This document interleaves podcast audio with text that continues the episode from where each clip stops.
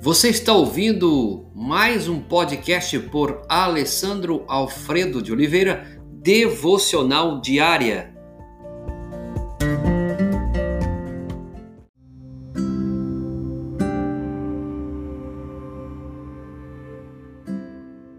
Os cinco passos bíblicos para a tomada de decisão. Hoje vamos falar o último, que é o quinto passo, tá bom? Só para recapitular para você, falamos o primeiro passo, que é avaliar corretamente a situação ou o problema. O segundo passo, reunir e analisar os fatos. O terceiro passo, que falamos também, é encontrar alternativas. E o quarto passo, avaliar os prós e contras de cada alternativa. E hoje, o quinto e último, espero que isso possa te ajudar na sua caminhada, é escolher uma das alternativas aprovadas. Pode parecer óbvio dizer que o passo seguinte é esse, tá? No entanto, com frequência é o mais difícil de ser dado. No entanto, com frequência, isso tem sido vivenciado por muitos. Por quê?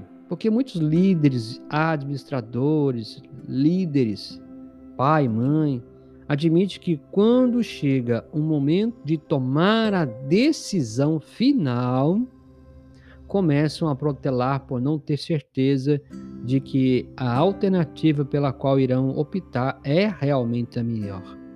Então, geralmente a gente tem esse esse momento de incertezas quanto às decisões. Certo executivo cristão disse uma vez assim, vou pegar como exemplo: quando chegar a hora de tomar a decisão, normalmente me sinto tentado a decidir que não vou decidir.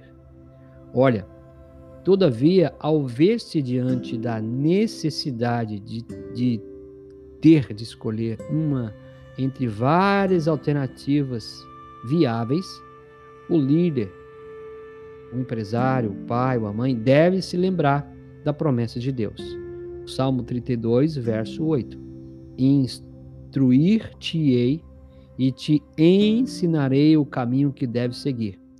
E sob as minhas vistas te darei conselho.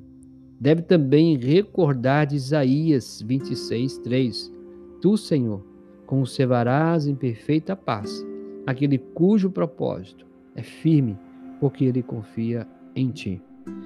Então, escolher uma das alternativas aprovadas é muito óbvio, mas decidir é, segui-la é realmente desafiador. Não é fácil, mas saiba que diante delas, Deus tem instruído você, Deus tem ensinado você, e sobre a ordem dele, do conselho dele, você está tomando a decisão.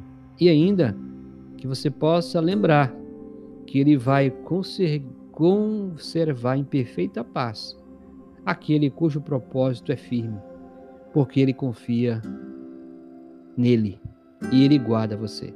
Espero que esses cinco passos possam te ajudar. São pequenas lições para te ajudar nessa caminhada, tá bom? Deus abençoe grandemente a sua vida, a sua família. Pai, obrigado que o Senhor possa de fato ajudar esse homem, essa mulher, essa família, esse empreendedor, esse empresário, cada um no seu papel. Que o Senhor de fato possa, Senhor, dar um processo de tomada de decisão abençoador. É o que pedimos ao Pai, agradecidos em nome de Jesus. Amém.